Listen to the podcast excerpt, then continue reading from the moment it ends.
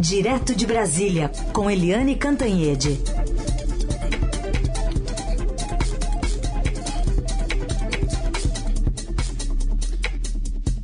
Oi, Eliane, bom dia. Bom dia, Raíssen, Carolina, ouvintes. Oi, Eliane, bom dia. Vamos falar então da entrada oficialmente de Bolsonaro ao Centrão? é, o Centrão já abocanhou a alma do governo, conforme o próprio Bolsonaro admitiu quando Ciro Nogueira, do PP, assumiu a chefia da Casa Civil. Agora é uh, o Bolsonaro aderindo ao PL, o PL aderindo ao Bolsonaro.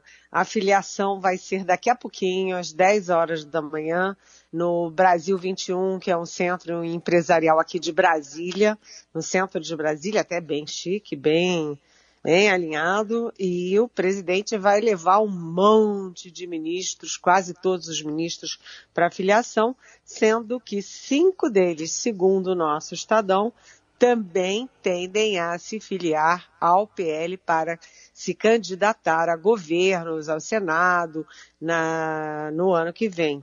Então, Bolsonaro é, se filia, com ele se filia também o, o, filho mais velho, o Flávio Bolsonaro, que é senador pelo Rio de Janeiro e hoje é, é do Republicanos, ele migra do Republicanos para o PL e também devem seguir com o presidente Rogério Marinho, que é ministro e, e, vai ser candidato ao governo no Rio Grande do Norte, Tarcísio de Freitas, que é ministro da infraestrutura e o presidente empurra o Tarcísio de Freitas para ser candidato ao governo de São Paulo, o Gilson Machado, a Flávia E Adivinhem, Marcelo Queiroga, o ministro da Saúde que vai se candidatar na Paraíba. É, eu gostaria de lembrar que o PL é presidido por Valdemar Costa Neto, que foi julgado, condenado e preso no mensalão e também processado no petrolão. E lembrar também que o PL é, era o partido do José Alencar que foi o vice-presidente do, uh, ex, do então presidente Luiz Inácio Lula da Silva. Ou seja, o PL tinha o vice do Lula e agora vai ter um candidato à presidência que se chama Jair Bolsonaro. É, a política dá voltas, dá voltas, mas nunca surpreende, né, gente?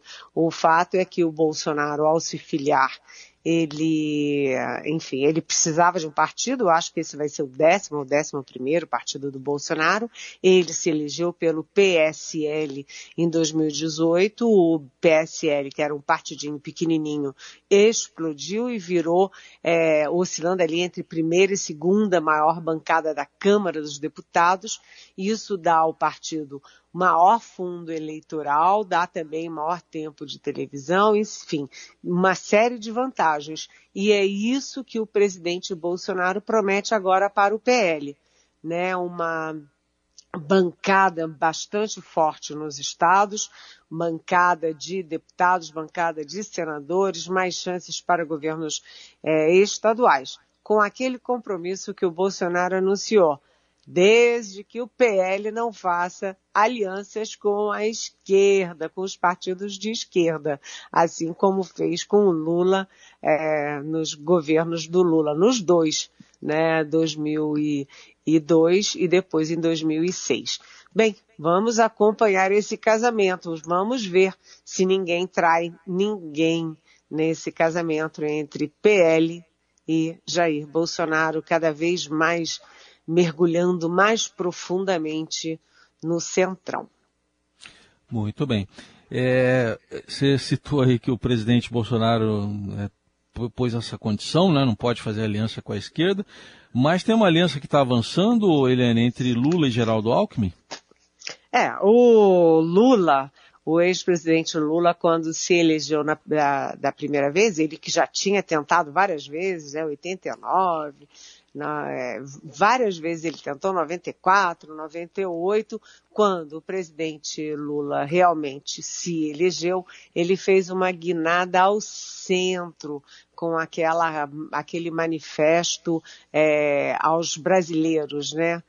Aos, o Manifesto aos Brasileiros, que era uma guinada liberal na economia, uma guinada ao centro.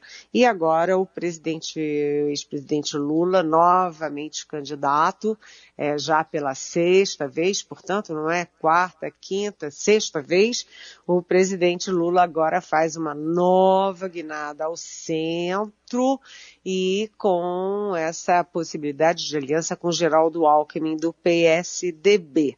Isso também, assim como o PL e Bolsonaro, também é um casamento de conveniência. Né? O Lula ainda distrai a plateia, né? ele desconversa sobre o, o Alckmin vai para lá, vai para cá, não quer pisar em falso. Mas o Alckmin ontem se reuniu com centrais sindicais, como a gente inclusive disse aqui ontem na Rádio Dourado, né?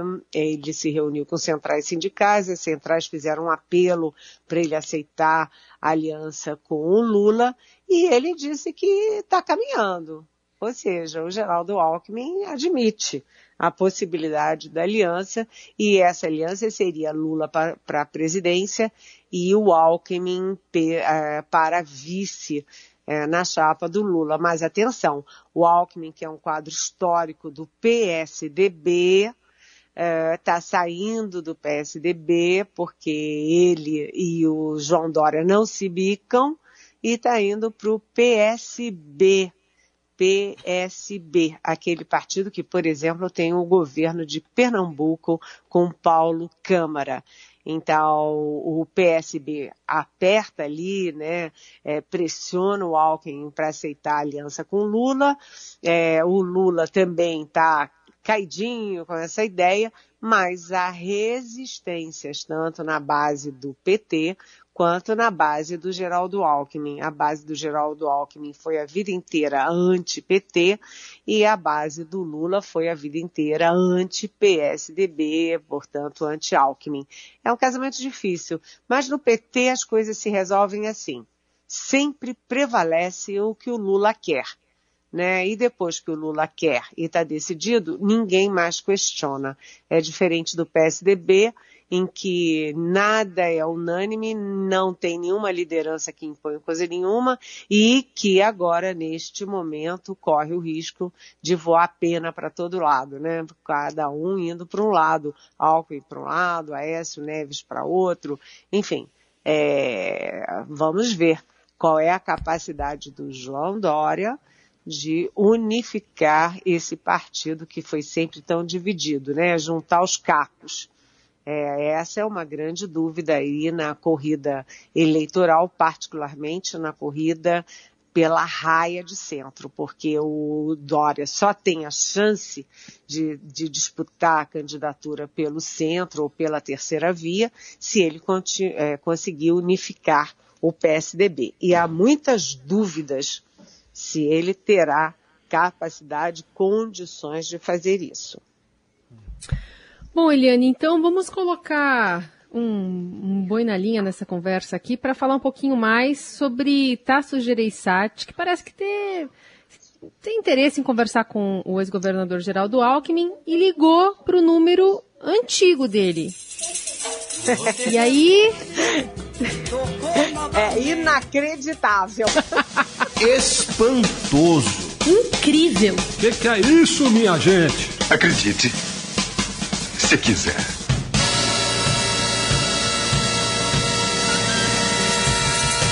O telefone tocou novamente.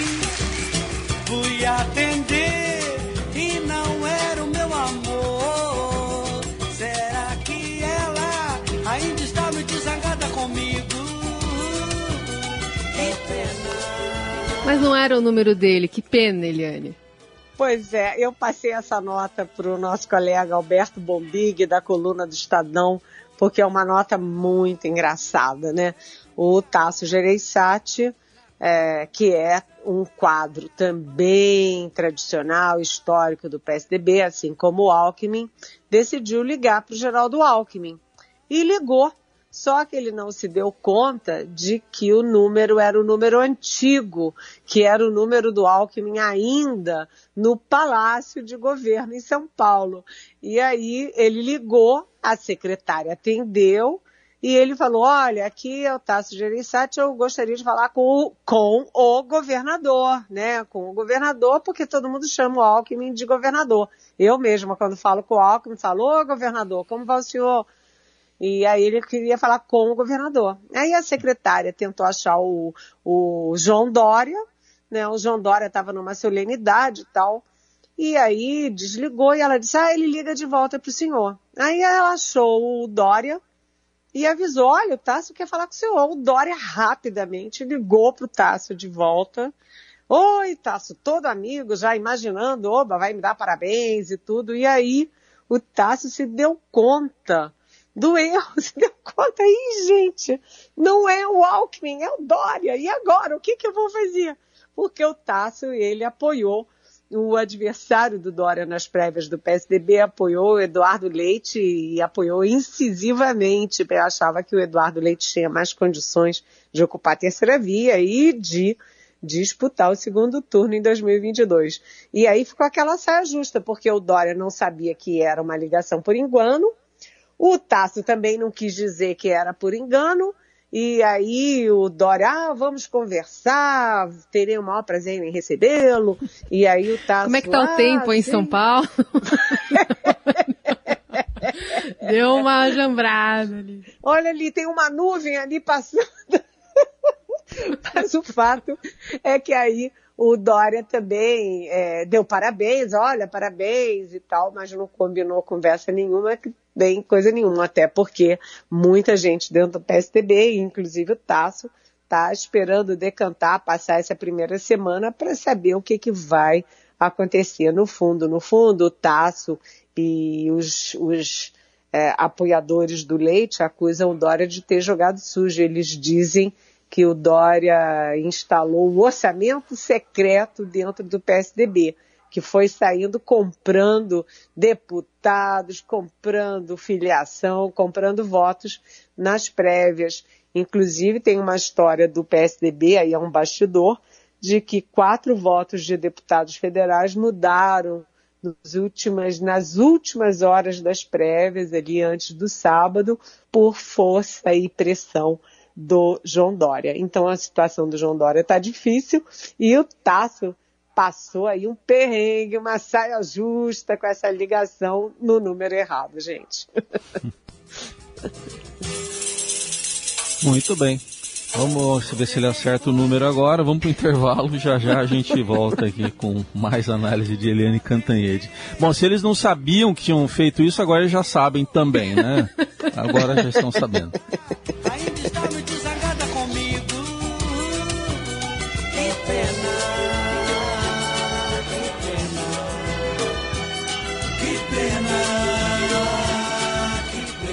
E análise política direto de Brasília de Eliane Cantanhede, agora para contar para gente essa mudança no orçamento secreto em que colocaram um teto, dizem que ter colocado um teto, mas mudou para não mudar nada, né, Eliane? Pois é, é, e é uma coisa estranha, porque tinha um acordo que eu trouxe aqui na Rádio Eldorado na época, inclusive, é um acordo entre o Supremo Tribunal Federal e o Congresso para que uh, o Congresso fizesse uma solução de meio termo, ou seja, é, abrisse toda, desse transparência a todas as liberações que foram feitas em 2021, assumisse o compromisso de transparência também nas futuras liberações de verbas, mostrando qual o parlamentar que recebeu, quanto recebeu e para que estados e obras ele estava enviando aquilo. E, uh, e com isso, o Supremo liberaria as verbas, ou seja, as verbas estão suspensas, né, a liberação está suspensa, e o Supremo desbloquearia, permitiria que fossem, voltassem a ser liberadas.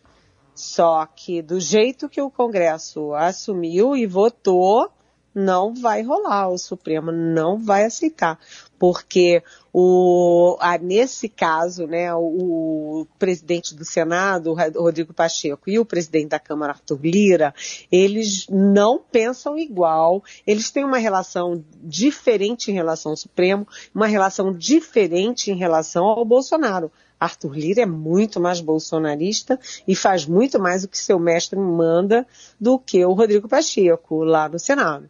Mas neste caso do orçamento secreto, que envolve os interesses das duas casas, os dois fecharam, né, o Lira e o Pacheco. E o que, que vai acontecer? O Supremo dificilmente vai atender, vai acatar esse esse projeto que vem do Congresso. O Supremo não aceita que o Brasil não fique sabendo o parlamentar que recebeu, quanto recebeu e para onde mandou. Né? Até porque a Constituição brasileira diz que atos públicos têm que ter impessoalidade, tem que ter transparência nenhuma dessas coisas está presente no orçamento secreto. E o Pacheco e o Lira alegaram que não existe nenhuma lei obrigando que eles citem, que é, anunciem, abram os nomes dos beneficiários. Só que não tem lei, mas tem uma coisa chamada Constituição, que é acima de qualquer lei. Né? E além deles dizerem que não dá para fazer, o, a própria consultoria do Senado Federal fez um parecer dizendo que sim, que dá para divulgar sim as planilhas de quem recebeu quanto e para onde. Ou seja, isso cria uma dificuldade. Ou seja, o Congresso, na verdade, está tá aproveitando esse finalzinho de ano para tentar engabelar ali o Supremo Tribunal Federal.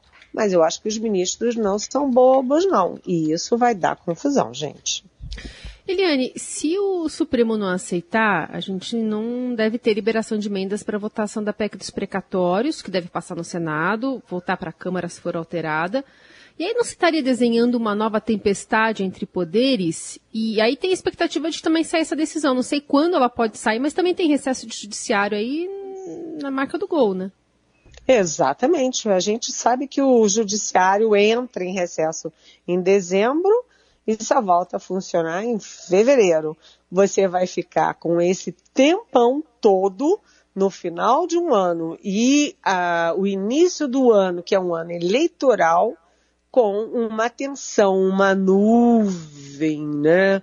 Plúmbia pairando nas relações entre judiciário e legislativo com o Bolsonaro quieto, mas o Bolsonaro que é o grande beneficiário disso tudo. Porque o orçamento secreto, ele jorra dinheiro né, da emenda, das emendas de relator para deputados e senadores, e são principalmente os aliados do presidente Bolsonaro. A PEC dos precatórios, que foi aí, usou de pretexto dar 400 reais é, de auxílio emergencial, de, enfim, novo Bolsa Família para, os, para quem está passando fome, eles usaram isso como pretexto para quebrar aí o, o teto de gastos, explodir o teto de gastos, para é, criar o calote dos precatórios, enfim, e para sobrar uma graninha ali extra para as emendas. Enfim, essa, esse dueto orçamento secreto e uh, PEC dos precatórios são ambos a favor do Bolsonaro, mas são ambos é, um, um, uma obstrução nos canais de interlocução e de boas relações entre judiciário e legislativo, resvalando para executivo. Um fim de ano, portanto, tenso do ponto de vista institucional. Não bastassem todas as crises. Ah, gente, falando em crise, vocês me dão a chance de falar mais uma coisinha rápida? Claro. Claro. É que é o seguinte, hum. Heisen, Carolina e ouvintes. Né? Ontem o nosso Estadão é, divulgou que mais de 50 funcionários da CAPES, aquele órgão do, que cuida das bolsas do ensino superior do MEC, também estão demissionários, ou seja, depois dos trinta e tantos, do 37 me parece, do INEP, que cuida do Enem, agora também sim, mais de 50 da CAPES, que cuida de bolsas e ensino superior. O que a gente conclui é que o MEC não faz nada para a educação, não faz nada, não cuida das escolas, não coordenou nada na, durante a pandemia, que foi um momento dramático para alunos, professores e escolas, mas que tem alguma coisa borbulhando lá dentro, fervendo, se não é que já não está em chamas. O MEC está em chamas, gente. É o, é o Ministério da Encrenca, né, hoje? é o Ministério é. da Encrenca encrenca. E é. o tal do Milton Ribeiro, que é o, o ministro, que é um pastor presbiteriano, que deveria botar panos quentes nisso tudo, é ou ele é omisso ou ele é o agente provocador do incêndio. O fato é que é, tem muita coisa errada no Ministério da Educação. Eliane Cantanhede, conosco no Jornal Dourado, volta amanhã, trazendo mais um panorama político e econômico também aqui para o nosso ouvinte. Obrigada, Eliane, até. Até. Beijão.